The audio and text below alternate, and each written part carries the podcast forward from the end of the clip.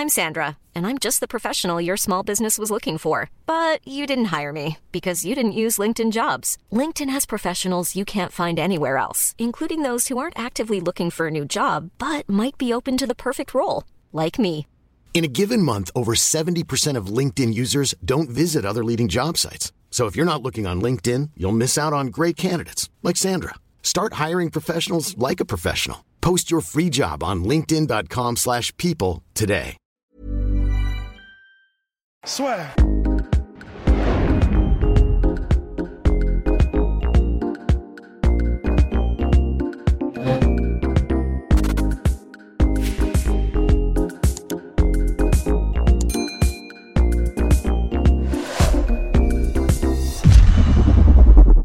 Bonjour à toutes et à tous et bienvenue dans le podcast La Soir. Bonjour mon cher Rust. Bonjour Guillaume. Aujourd'hui, on va parler de Trevor Whitman, quelqu'un que vous ne connaissez peut-être pas, mais qui est le head coach de Justin Gagey, ancien boxeur, ancien coach de boxe anglaise, qui a ensuite fait sa transition vers le MMA à partir de sa collaboration avec Dwayne Ludwig, qui est à Denver. Mais vous allez voir tout ça avec notre cher Rust, donc il en a coaché énormément. Et surtout, ce qui nous intéresse aujourd'hui avec euh, Trevor Whitman, c'est qu'il pourrait être, donc c'est lui ici, avec l'une de ses élèves, donc Rose Namajunas, qui pourrait être l'un des déterminants, dans les points déterminants, dans le combat de l'UFC 224 entre Khabib Nurmagomedov et Justin Gaethje pour la ceinture lightweight. Mais mon cher Rust, alors, Trevor Whitman, finalement, qu'est-ce qui, quelle est sa philosophie?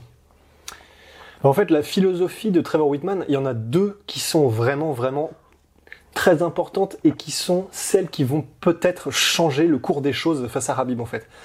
La première, c'est une philosophie euh, tout bêtement, tu vois, mais c'est une philosophie de vie, mais c'est ce qui fait que, il, que ça marche autant en fait, ce qu'il fait. C'est que c'est un, un adepte, d'ailleurs quand tu dis euh, Rose Namajunas, c'est par exemple c'est une de ses championnes, et en gros, il ne, il ne veut pas être nécessairement avec beaucoup de gens. Il veut être avec des gens avec lesquels il a vraiment une affinité. Il veut être avec des gens euh, avec lesquels il sait qu'il va pouvoir créer quelque chose. Il va pouvoir construire une relation même avec eux. Parce qu'en fait, euh, donc Trevor Whitman, c'est quelqu'un qui, par exemple, tu vois, au début de chaque combat, quand il est dans le corner, c'est un des seuls entraîneurs qui a un smile, mais jusqu'aux oreilles. Parce qu'en fait, comme il le dit dans une interview, c'est quand il est dans le corner, ben pour lui, c'est euh, il est au premier rang. Vraiment, il n'y a plus que le popcorn à sortir. Il est au premier rang de, de, de quelque chose d'extraordinaire. C'est-à-dire que tout le travail qu'il a fait avec son combattant, euh, tout le camp d'entraînement, le travail de recherche qu'il a fait, ça c'est terminé. Et maintenant, entre guillemets, il a plus qu'à kiffer de voir son combattant donner le meilleur de lui-même. Et il se sait- définit lui-même comme un fan d'ailleurs. comme un fan. Ah ouais, il est passionné en fait. Mais parce qu'il sait, comme il le connaît sur le bout des doigts ce combattant, parce qu'il a pu avoir une relation vraiment un à un avec lui pendant tout ce temps-là, il sait que son combattant va être capable euh, de, de justement de, de donner le meilleur de lui-même. C'est pas comme quelqu'un qui aurait un gym et c'est pas forcément moins bien, c'est différent, mais un gym de euh, je sais pas euh, 30 personnes ou de 20 de 20 de 20 athlètes qu'il a sous son aile et du coup il peut pas nécessairement approfondir autant la relation. Donc c'est vraiment très intéressant quand il a quelqu'un sous son aile, donc que ce soit Rose, que ce soit et il a coaché par exemple aussi Georges Saint-Pierre, il a Nate coaché euh, Marquardt, Nate bah, Marquardt. Ce qu'il faut dire, c'est qu'il y a eu une évolution aussi, parce que, que Rust va vous, va vous compter bien évidemment, c'est qu'il est passé justement d'un head coach un petit peu plus conventionnel, à savoir avec son propre gym et plein d'athlètes, à aujourd'hui quelque chose de complètement différent, et surtout assez rare, mine de rien, dans les sports de combat. Ouais, un, un, un coach qui décide de ne vouloir que ne, de ne vouloir coacher que une poignée d'athlètes, mais vraiment une poignée. En étant au top niveau. C'est surtout ça, moi. Et qui- ouais, qui- Parce que ben voilà, il a Rose Namajunas qui, est- qui a donc été championne UFC, qui est peut-être euh, la meilleure strawweight, c'est strawweight, ça, strawweight de l'UFC. Avec Weili Zhang. Évidemment, enfin une des meilleures, c'est vrai. Et euh, il est donc il a eu euh, ben, Justin Gaethje, euh, il a eu donc là il est en train de travailler vraisemblablement avec Kamaru Usman.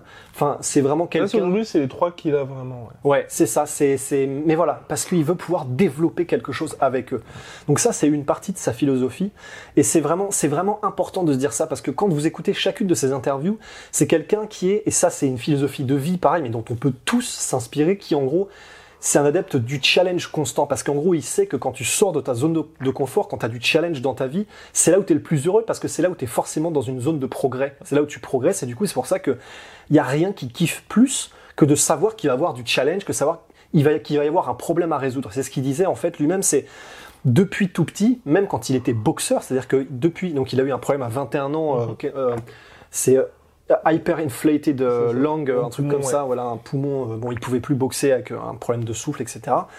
Et euh, même une fois qu'il est devenu coach, en fait, c'est il adore ça, c'est-à-dire qu'il adore résoudre des- des problèmes, quels qu'ils soient. C'est pour ça que, par exemple, euh, il y a dans son interview avec Brett Okamoto sur ESPN, quand euh, Brett lui demande, mais alors comment est-ce que vous avez réagi euh, dans le quand c'était quand il donc quand il était avec Justin Gagey et qu'il y a eu le short notice, le combat en- avec deux semaines de préavis contre Tony Ferguson, et, euh, et là Trevor Whitman disait, mais donc on en a discuté avec Justin parce que Justin n'était pas forcément fan des combats en short notice, Et on n'avait mais jamais accepté il- auparavant. Voilà, mais là, comme c'était pour le titre, c'était aussi une opportunité à saisir. Et donc Whitman a dit, bah écoute, moi c'est comme tu le sens, mais si tu choisis, on y va à fond.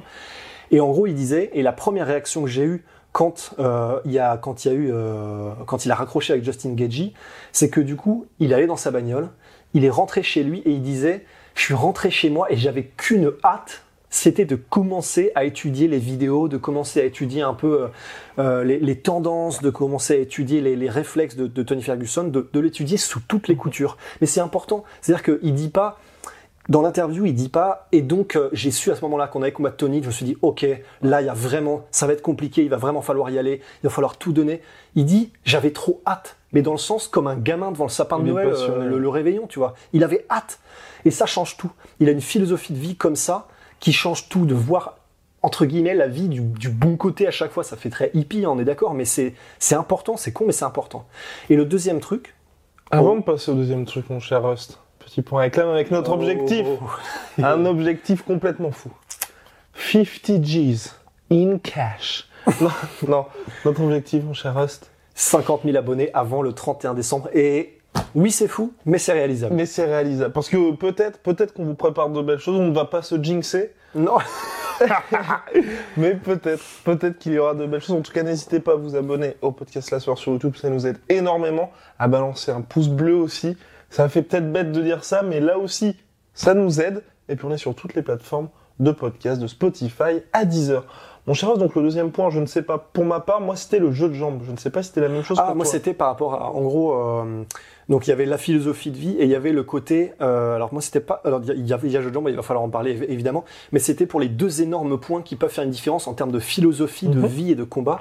Et euh, bah, juste avant du coup, c'était, euh, Ben oui, on mais peut, oui, on mais peut oui, évoquer aussi.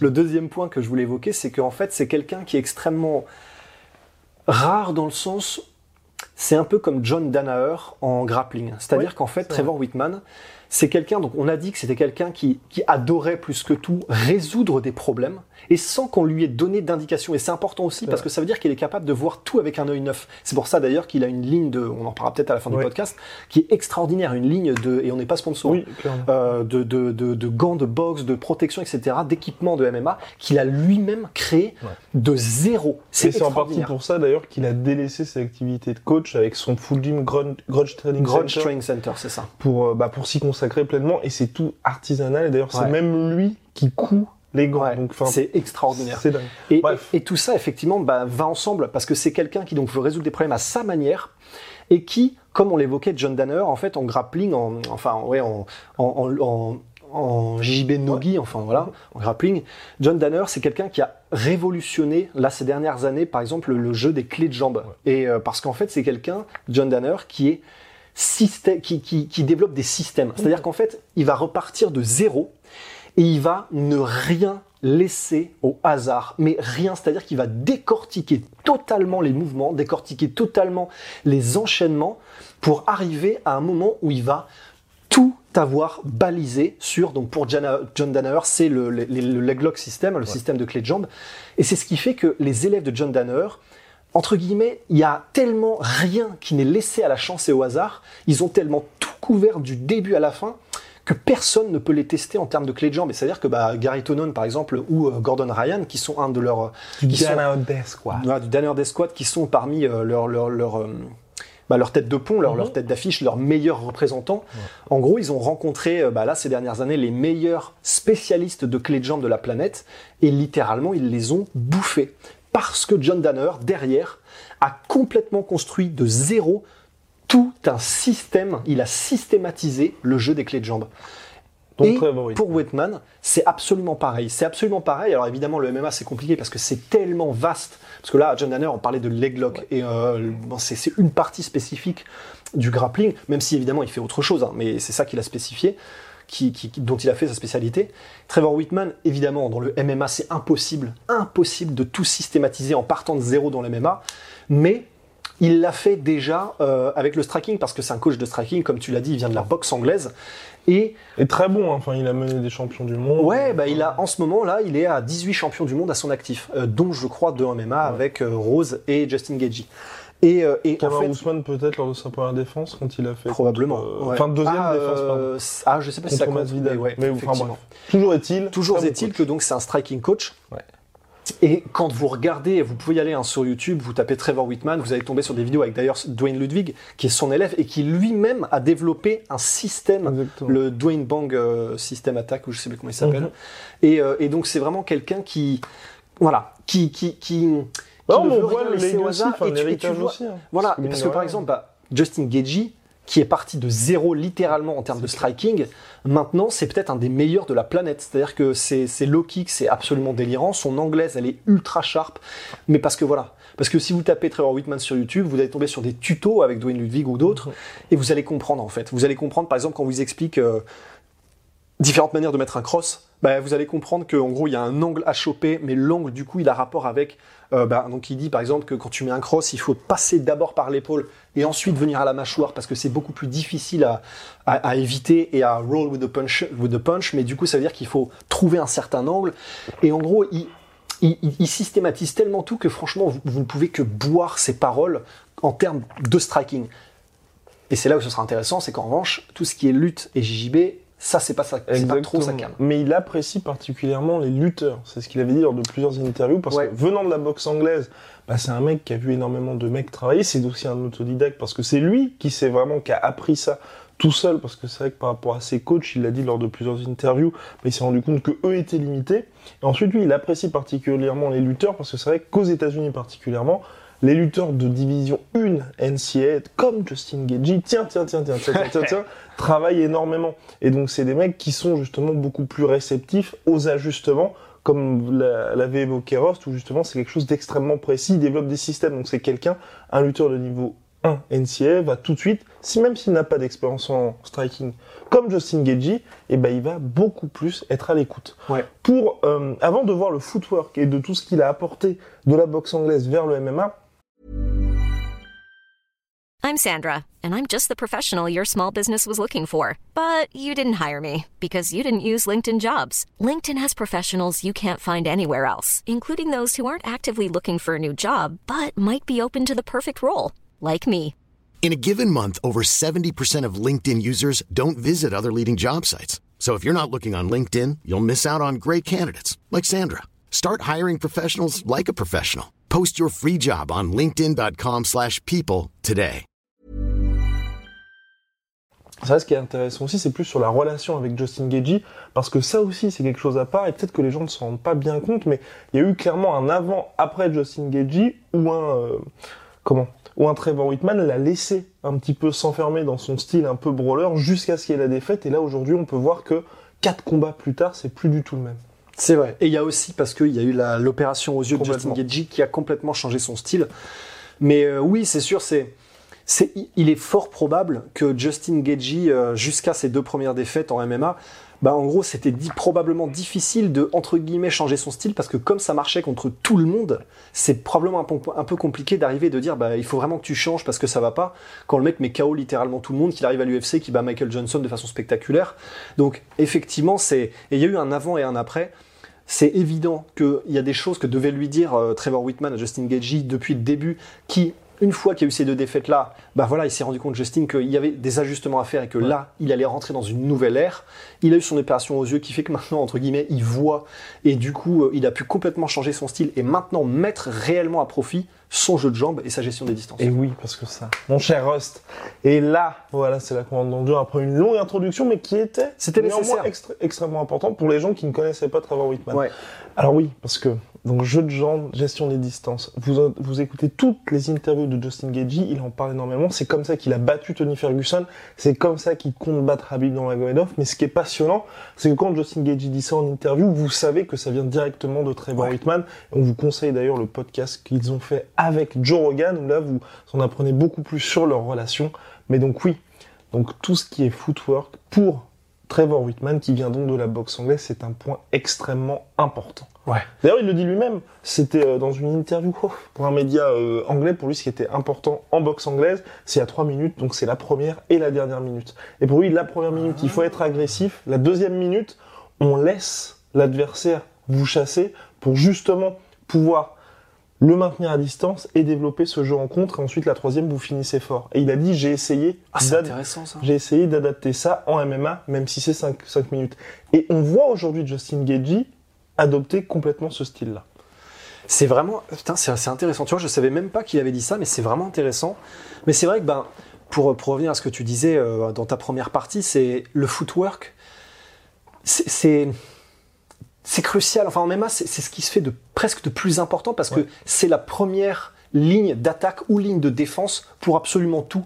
Si tu as une bonne gestion des di- de distance et des bons déplacements, eh ben tu gères ta mise au sol ou non. C'est-à-dire que bah, un mec comme Cyril Gann, par exemple, euh, ce sera probablement compliqué de le mettre au sol parce qu'il est capable de rester à bonne distance tout le temps, de se déplacer comme il faut, d'être très mobile, très rapide, très aérien. Donc en défense, c'est la première ligne de défense, même pour, la- pour, pour contrôler takedown en fait. C'est pas forcément la lutte en elle-même, c'est les déplacements.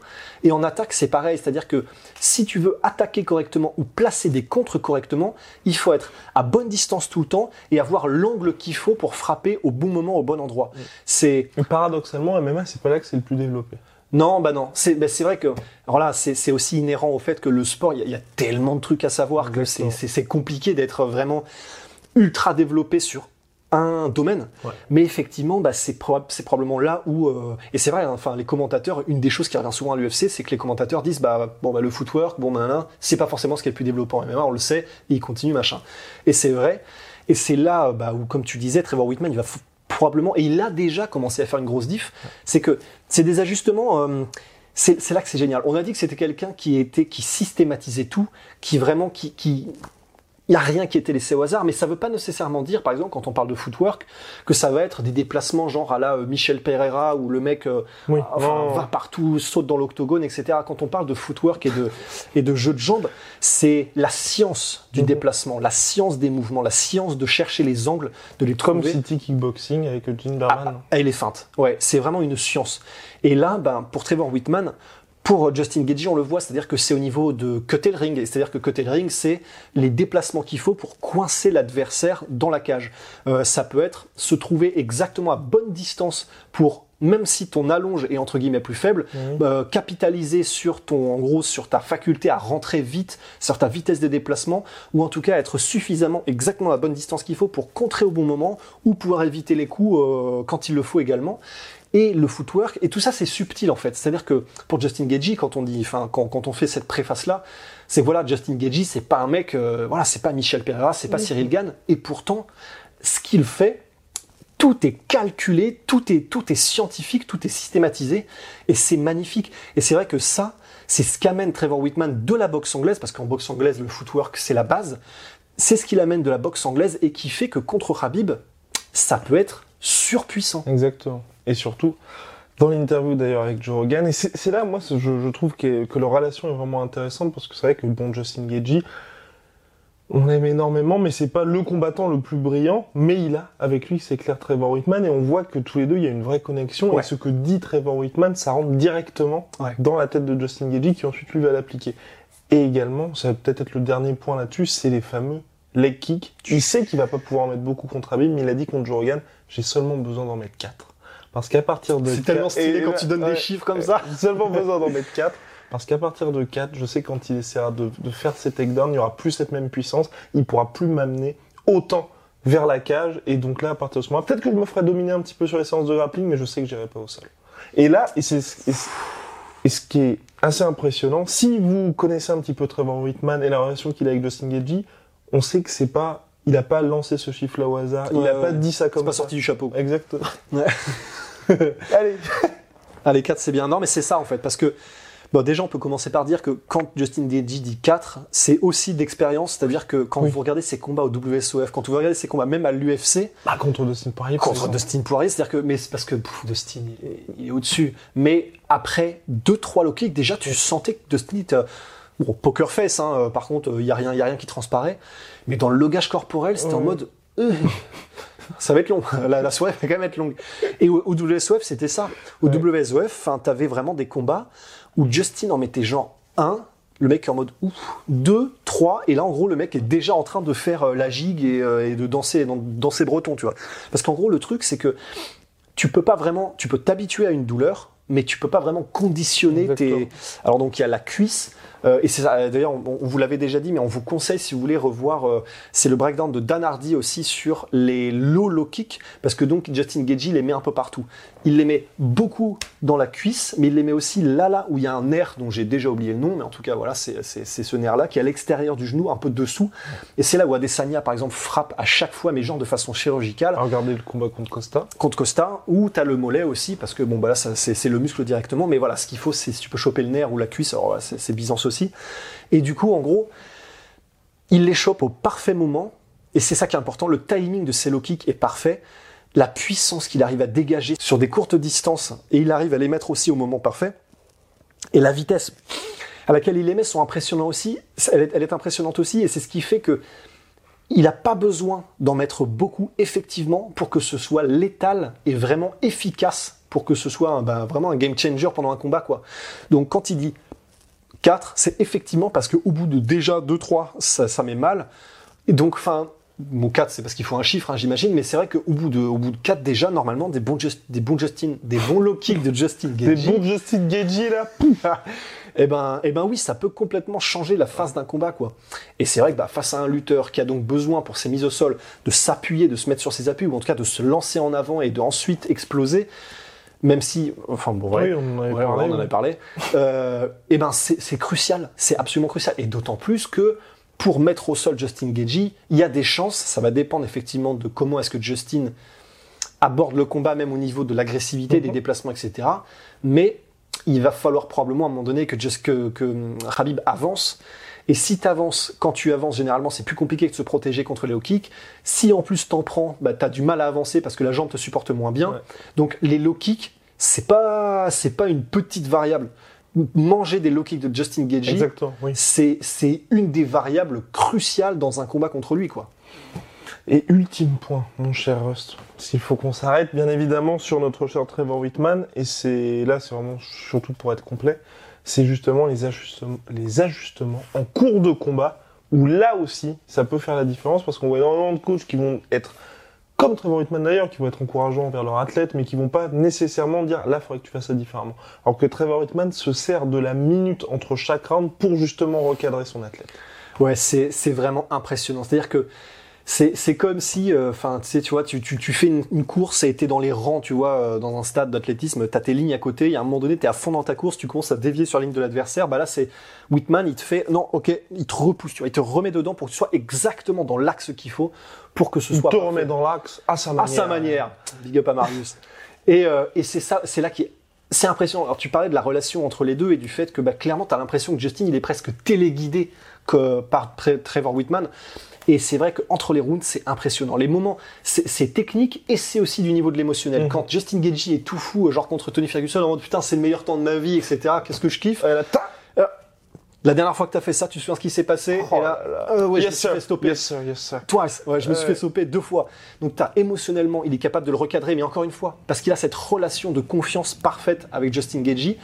Et techniquement, bah, au niveau des ajustements, c'est complètement délirant. C'est-à-dire qu'il va être capable, et c'est, il va pas lui donner pléthore d'informations où le mec est noyé. Et en plus de ça, ce qui est trop stylé, c'est que quand euh, Trevor Whitman parle, et ça tu peux être sûr qu'il l'a taffé avec eux, qu'il leur a dit, les deux autres cornermen ne parlent pas. Ouais. C'est-à-dire qu'il y a une information qui arrive, c'est un seul stream. Et des phrases claires, concises, précises, et que Justin va... euh, dont il va s'imprégner immédiatement, enregistrer et exécuter immédiatement. Et franchement, c'est bah, Fernand Lopez parlerait de coachabilité. Bah alors là, c'est le Graal. hein, franchement. Ouais, exactement. C'est magnifique. C'est magnifique. Donc voilà, réponse définitive le 24 octobre prochain, UFC 254, Habib Nurmagomedov, Justin Gagey. On vous tient bien évidemment au courant sur ce combat-là parce que bah, il est très très attendu. Ah bah on se ouais. retrouve très très vite pour de nouvelles aventures. Big shout out à My Sweet Protein, moins 40% sur tout My Protein avec le code la sueur.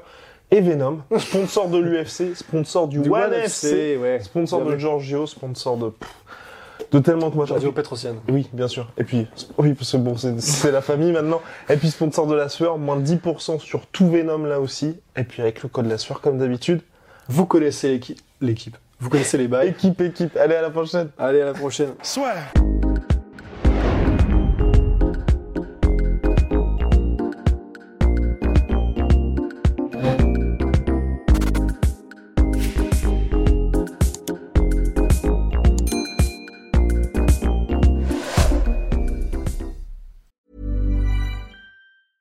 Planning for your next trip? Elevate your travel style with Quince. Quince has all the jet setting essentials you'll want for your next getaway, like European linen, premium luggage options, buttery soft Italian leather bags, and so much more. And is all priced at 50 to 80% less than similar brands. Plus, Quince only works with factories that use safe and ethical manufacturing practices. Pack your bags with high-quality essentials you'll be wearing for vacations to come with Quince. Go to quince.com slash pack for free shipping and 365-day returns. Et voilà, c'est la fin de votre épisode du podcast La Sœur. Si ça vous a plu, n'hésitez pas à nous mettre les 5 étoiles sur Apple Podcast ou sur Spotify. Vous pouvez aussi nous laisser un petit commentaire, ça nous aidera beaucoup. Et si vous voulez aller plus loin avec nous, vous tapez La Sueur sur toutes les plateformes ou sur les réseaux sociaux, vous nous trouverez. Et là, vous nous écoutez très certainement en audio. On est aussi en vidéo sur YouTube, mais également sur Snapchat. Là encore, vous tapez La Sueur et on sera là. Merci de votre fidélité et à très vite pour de nouvelles aventures.